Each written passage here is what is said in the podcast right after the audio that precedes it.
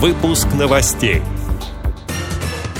Корреспондент радио ВОЗ в Дагестане назначен общественным помощником республиканского министра труда. В Ессентуках обсудят развитие инклюзивного туризма. В Российской государственной библиотеке для слепых состоится концерт ансамбля «Интуиция плюс». В Мордовии провели республиканские соревнования по настольному теннису для спортсменов с инвалидностью по зрению. Далее об этом подробнее в студии Анастасия Худякова. Здравствуйте. Здравствуйте.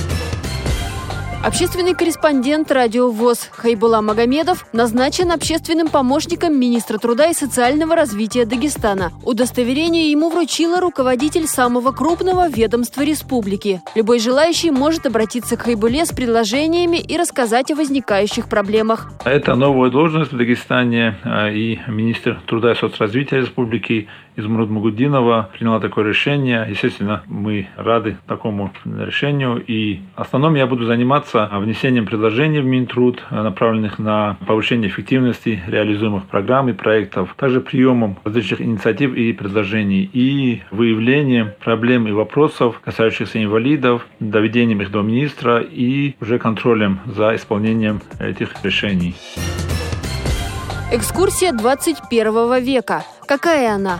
Конференция под таким названием пройдет сегодня в Ессентуках. Основная тема встречи – развитие инклюзивного туризма и доступности городской среды. На конференцию соберутся авторы, победители социально значимых проектов, а также все неравнодушные жители. Там представят такие проекты, как 3D-моделирование, QR-кодирование, волонтерское курортное движение и другие. Также участники рассмотрят перспективы направлений для развития туризма в регионе.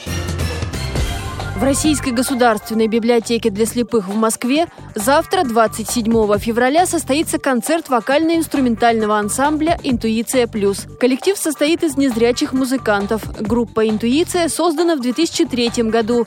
Сейчас состав частично сменился, и она называется «Интуиция плюс». В репертуар коллектива входят песни 70-х, 80-х годов прошлого века. На концерте прозвучат песни «Виа Песнеры», Юрия Антонова, Евгения Мартынова, Вячеслава Малежика и других популярных советских исполнителей. Начало в 15 часов.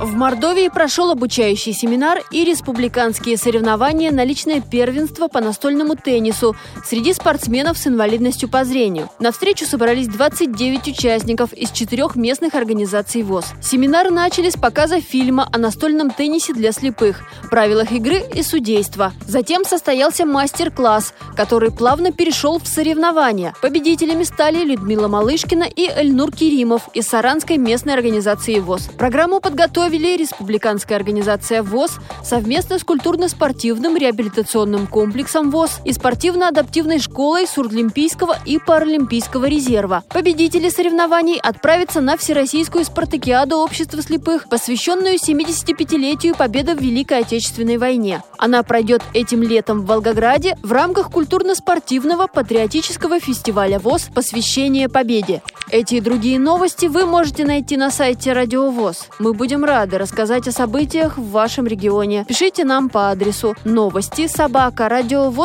ру. Всего доброго и до встречи!